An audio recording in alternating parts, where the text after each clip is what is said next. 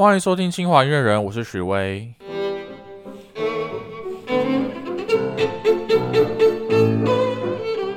今天这集又是我们的音乐解说企划。的其中一集。那上一集呢，我们跟大家介绍了贝多芬第七号交响曲的第一乐章跟第二乐章。那今天这一集，我们就要来继续把后面的三四乐章给听完。那上一集的时候，我们跟大家介绍过，说贝多芬的第七号交响曲，它可以说是贝多芬所有的交响曲里面最受到乐迷欢迎的其中一首。在很多的电影啊、连续剧里面都可以听到这首交响曲的出现，比如说日剧啊《交响情人梦》，或者是电影啊《王者之声》。那这首曲子除了在流行文化里面受欢迎外，它也在音乐历史上面有非常重要的地位。它影响了很多很多的音乐家，比如说华格纳这位可以说是十九世纪最伟大的歌剧作曲家。他那时候就是因为十五岁的时候在莱比锡听到了这首交响曲的演出，然后就大受感动，从此以后就立志要成为一位音乐家。然后我们也介绍了贝多芬在创作这首交响曲的这个时代背景啊，他那时候是在。一八一二年是他这个我们说是贝多芬人生的中期的偏比较后半段的部分，就是他的这个听力的状况已经越来越不好，已经越来越听不到别人跟他讲话，所以对他人生来说是一个很很重大的考验。那同时间那个时候啊，拿破仑在欧洲的势力也已经逐渐的衰弱，那不只是在军事上面节节败退啊，很多原本崇拜他的知识分子啊。也都开始对他有很多的厌恶，因为本来大家都觉得说，哇，拿破仑是个英雄，他把这个法国大革命的那些精神传播到了欧洲各地去，然后好像是有点想要打破这种封建制度的框架，诶，结果没想到他征服了欧洲之后，却自己自立为皇帝，那他跟这些过去的封建制度的那些呃腐败的人又有什么区别呢？所以，包括贝多芬在内的人，这时候啊，对拿破仑都是相当的反对的。好，那以上这些就是这首第七号交响曲他创作的大概一个时间背景。那我们上一集的时候跟大家介绍了第一一乐章跟第二乐章，我们讲到了第一乐章它最特别的地方就是它一开头有一段很长很长的前奏，然后最后结束的地方又有一段很长很长的结尾。那在对当时的音乐来说，都是一个非常重大的突破。那上一集我没有讲到的一件事情，就是说贝多芬的这个第七号交响曲，它一开头的这个很长很长的前奏啊，可以说是间接的启发到了后面的作曲家，比如说舒伯特。他的交响曲，因为我们知道舒伯特他的第九号交响曲也是像贝多芬第七号交响曲一样，它的一开头先会有一段很长很长的前奏，就是里面会有很多不同的元素啊，然后听起来就像是一个完整的乐章一样，然后这个很长很长的前奏演完之后，才开始正式进入到第一乐章主要的部分。那这个很可能就是从贝多芬这边得到了启发哦。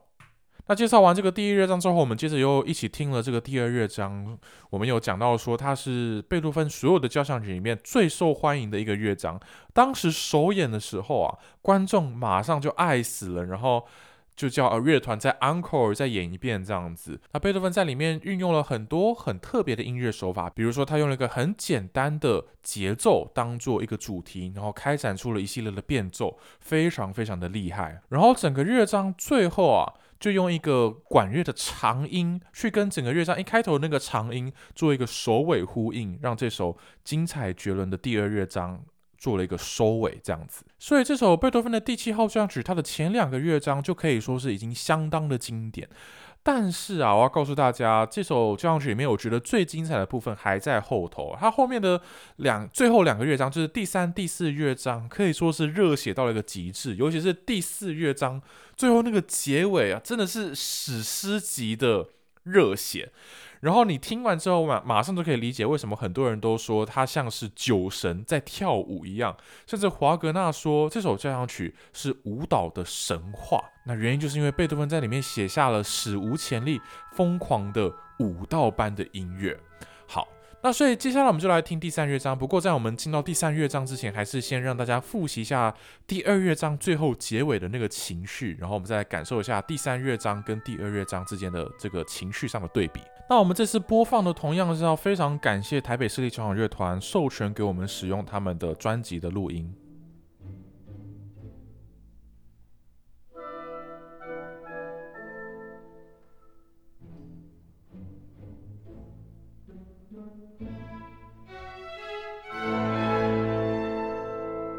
好，这个就是第二乐章的结尾。接着来到第三乐章之后，贝多芬突然一扫前面这个阴沉的气息哦，马上要开启了一段诙谐曲。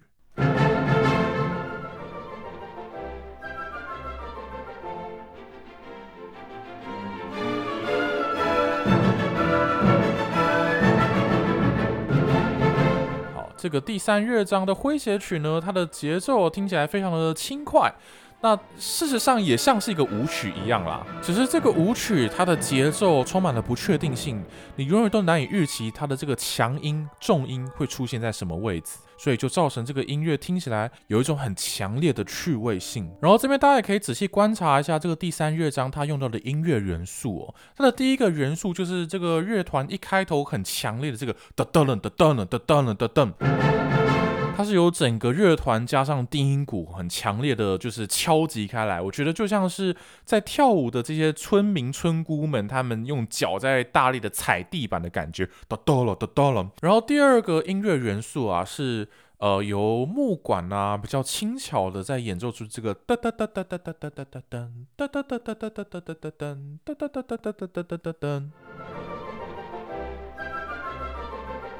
好，有点像是一个小仙女在踮脚尖这样嘟嘟嘟嘟走路的感觉，非常的可爱。然后你可以发现啊，这两个音乐元素，一个是非常粗犷的，另外一个是非常轻巧的，它们就造成了一种很鲜明的对比。那这种对比啊，就是造成了这个诙谐曲听起来会这么有趣味性的原因哦。然后再来啊，你可以仔细观察这整首曲子的主要部分，可以说是贝多芬几乎只用这两个元素去把它写出来的。所以大家等一下。在听这些音乐的时候，就可以仔细去感受一下，就是这两个元素它怎么样变来变去啊，然后互相结合在一起啊，然后开展开来啊，真的是非常非常的精彩。我们来听。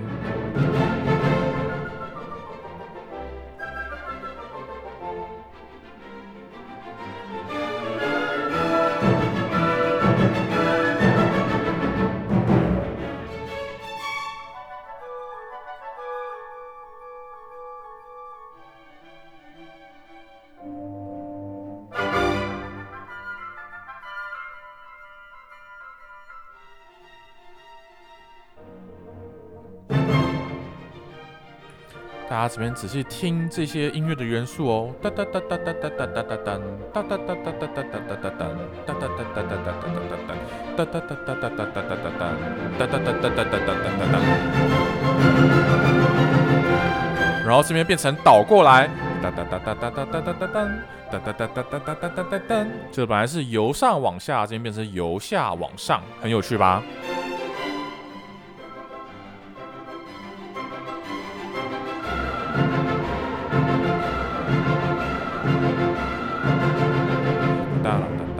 哒啦哒哒啦哒哒啦哒哒啦哒哒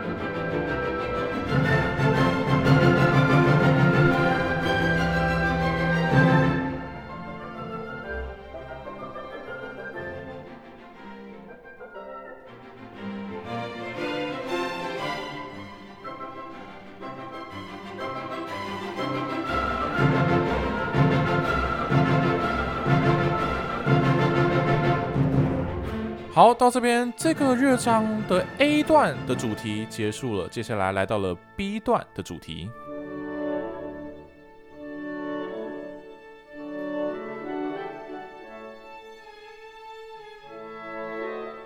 它这个情绪跟氛围都跟 A 段完全不一样的旋律，我觉得就像是农民的牧歌一样的感觉。你可以听到整段的旋律都是由这个半音的音型构成的。哒啦啦，哒啦啦，这个音型不止发生在主旋律哦，它也发生在后面的伴奏。啦啦啦，啦啦啦，啦啦啦，然后大家等下仔细听法国号的音型哦，看贝多芬怎么把这个音型去做变化。其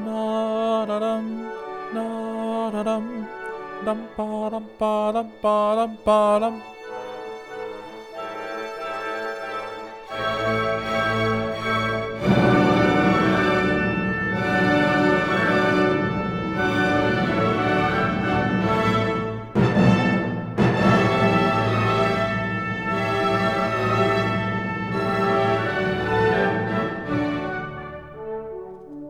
刚刚这段旋律又再度的被重复一遍。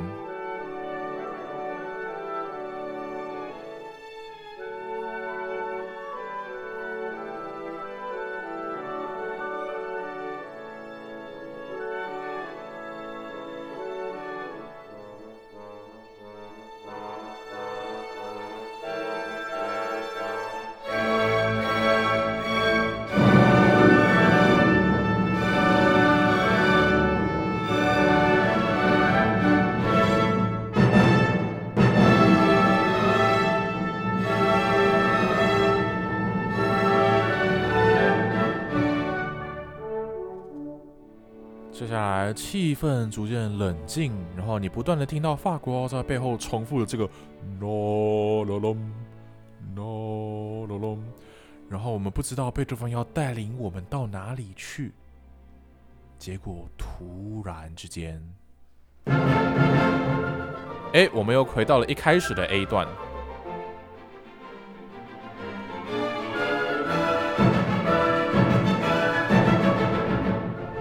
所以这个乐章啊，它的内容基本上就是这样子，A 段跟 B 段之间不断的来回重复着。那你可能会觉得这些都是一些很脑残的重复啊，一样的音乐一直播一直播有什么意思？但是其实贝多芬的音乐里面比例。他的拿捏都是非常精准的。他如果要这个音乐一直重复、一直重复，那他一定就是想要透过这些重复达到特定的效果。那我自己是觉得啊，这些不断的重复、不断的重复，它会带给我们一种特别的张力。你会觉得说，哦，这个音乐一直重复、一直重复，然后会有一种好像跳舞跳了很久、很累、很累的感觉。你不知道它什么时候才会停下来。而到最后，我们到达了第四乐章最后的高潮的时候，你才会觉得，哇，这个高潮的喜悦真的是得来不易。所以，为了要让大家可以感受到这样的感觉，在这一集的 podcast 里面，我们就不把这个第三乐章重复的片段剪掉，就让大家把它完整的听过去，然后大家可以一边听一边好好期待这个第四乐章的到来。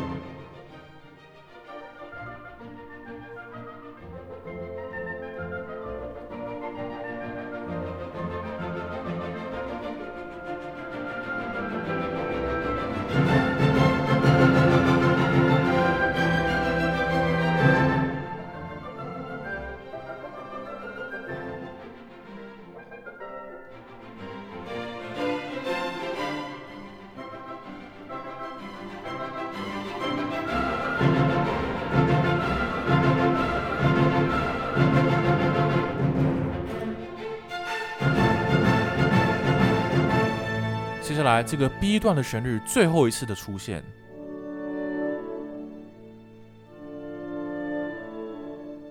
突然之间，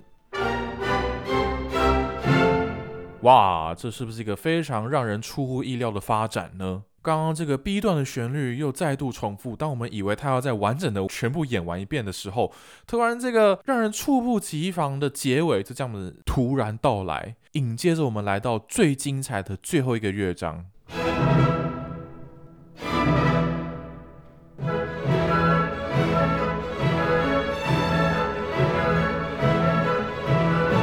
哇，这个最后一个乐章绝对是贝多芬所有写过的音乐里面最热血、最振奋人心的一段之一哦。跟前面那个第三乐章一样，这个第四乐章它同样也是用几个很简单的元素，然后一直不断的重复，一直不断的重复，然后让你就是重复到天荒地老。但是最后又用一种很热血的方式把它开展开来，简直是完全出乎大家的意料。那我们就来听听看贝多芬用了哪几个元素。首先，第一个元素就是一开头这个噔吧梆，这个我们叫做附点节奏的音型哦。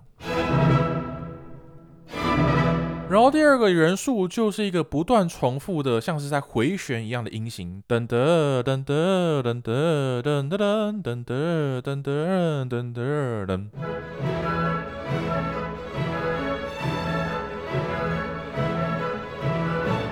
那这个像是在旋转的音型，你可以想象，就像是一群农民们他在跳那种一直不断旋转、一直不断旋转的那种舞蹈，非常非常的好玩。所以知道这两个元素之后，大家等下就可以仔细的听听看贝多芬是怎么样用这两个元素去写成这整个乐章。他们一直不断的重复的同时啊，制造出了一种非常强烈的张力，真的是非常非常精彩啊！这种音乐真的是世上少见的，是贝多芬创造出来的一个音乐奇迹哦。我们现在就来感受看看。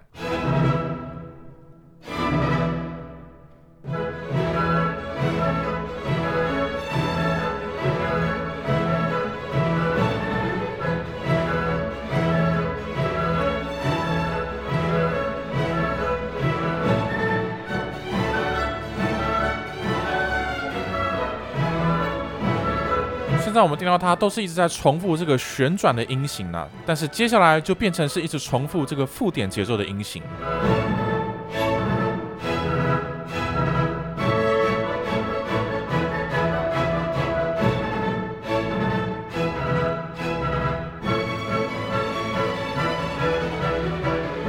接下来，贝多芬进一步的开始开展这个旋转的音型，让这个旋律在各个声部之间不断的出现，像这样。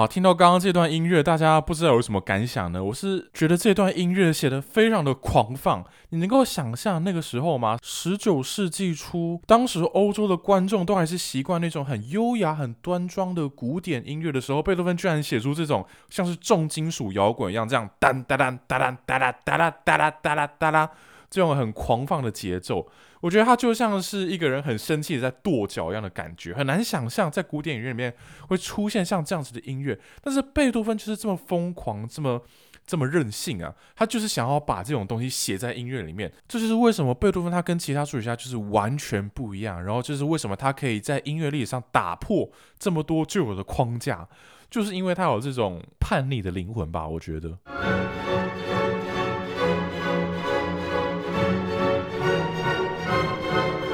接下来就来到这个乐章的第二主题，它是在升 C 小调上面。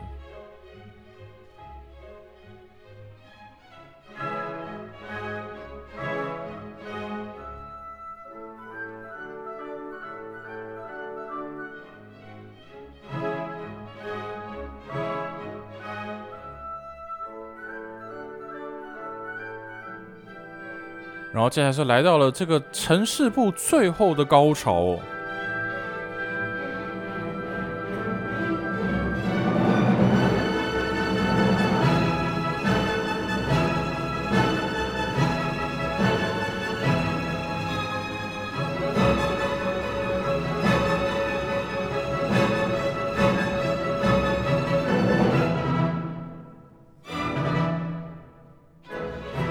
接下来他又反复回到了一开始乐章开头的第一主题。那这种在奏鸣曲式里面把城市部重复两遍的状况，在古典时期的交响曲里面是非常常见的。那我们说奏鸣曲式分成三个阶段嘛，第一个阶段是城市部，第二个阶段是发展部，第三个阶段是在线部。那城市部就会把两个主题呈现出来，发展部就是会把两个主题，或是更多的主题，或是其他元素做进一步的发展。那在线部就是把这两个主题再再现一遍。那我们现在听到的是城市部的反复，就如刚刚我们讲的，为了要让大家感受到这个音乐一直被重复的张力，所以我们就不把它删减，让大家把这个反复给听完。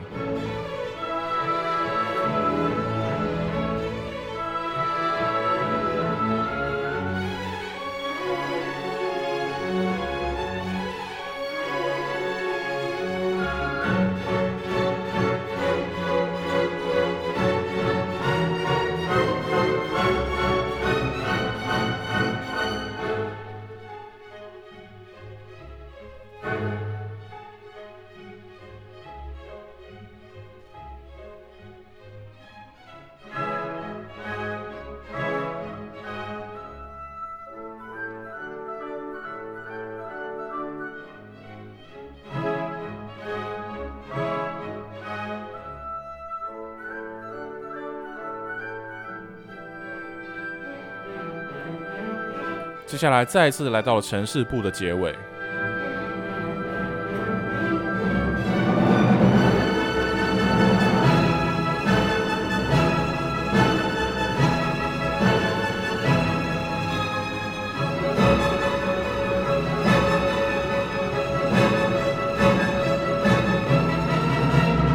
接下来来到了发展部。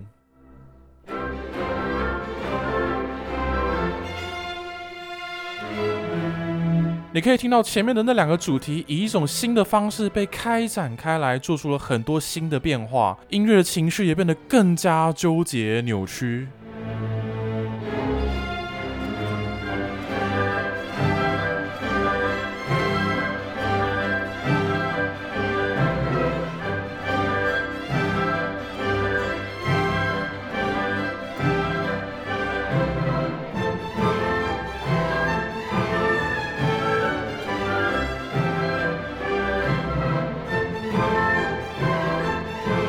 接下来，这些主题们陷入了有一点疯狂的状态。你可以听到那个附点的节奏一直在后面重复着，噔噔噔，噔噔噔，噔噔噔，噔噔噔，噔噔噔。那同时你也听到另外一个旋律不断的重复着。哒啷巴啷巴啷巴啷巴啷巴啷巴啷巴啷，像这种不断的、一直永无止境的重复啊，在贝多芬的音乐里面是一种很重要的元素，就像是他那种坚持不懈的灵魂一样。但是接下来好像是柳暗花明又一村，我们听到长笛独自的演奏着这个旋转的旋律。就是当我们都陶醉在这个像是幻想的世界一样的时候，我们突然回到了在线部。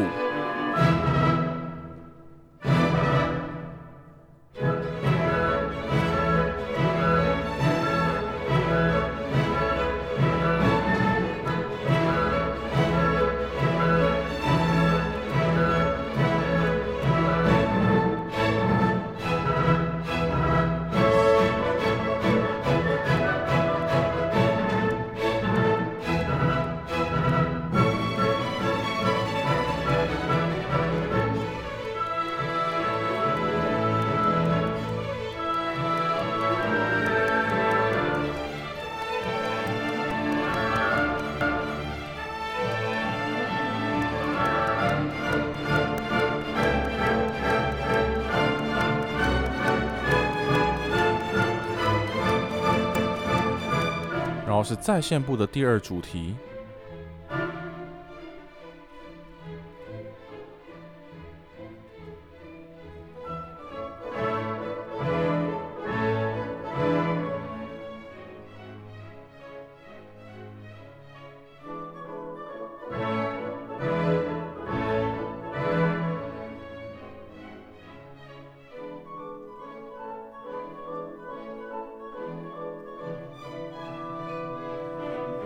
又来到了在线部的结尾。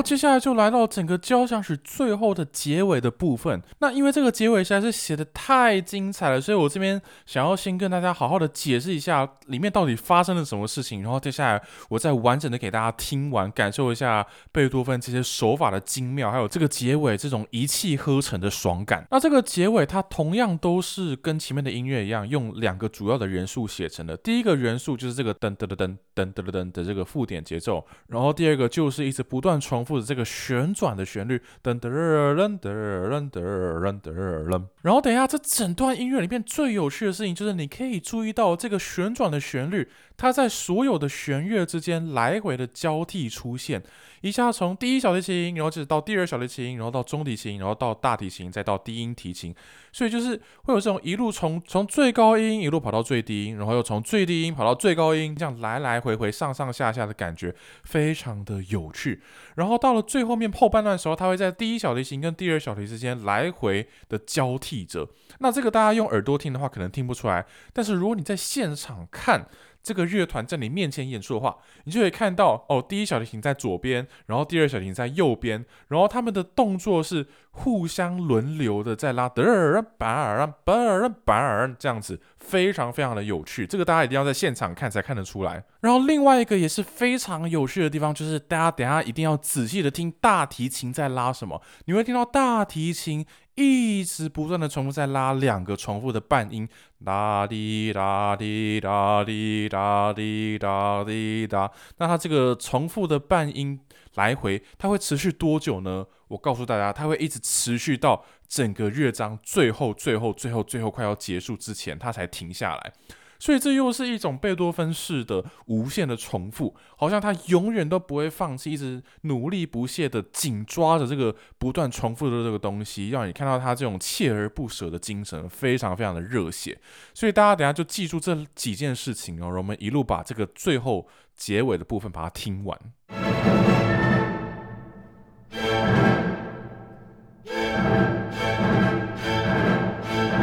可以听到这个旋转的旋律在各个声部之间来回，第一小提琴、第二小提琴、中提琴、管乐、大提琴、中提琴、第二小提琴、第一小提琴。然后同时大家仔细听这个大提琴跟第一大提琴在拉的旋律，哒哩哒哩哒哩哒哩哒哩哒哩。同时这个旋转的旋律在两个声部之间来回的交替着。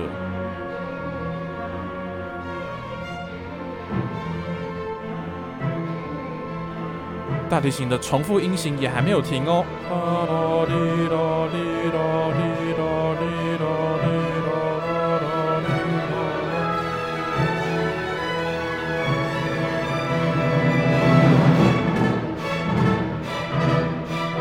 大家继续听大提琴，他们还是没有停哦。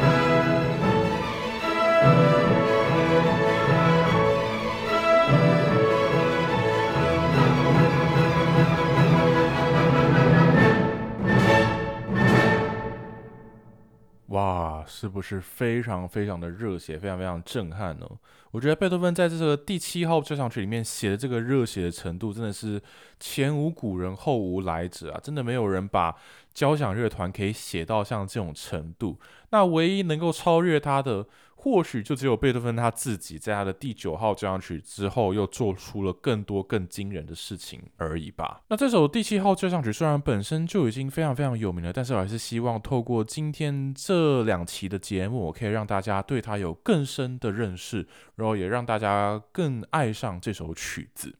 那还是感谢大家的收听，这里是清华音乐人，我们下次再见，拜拜。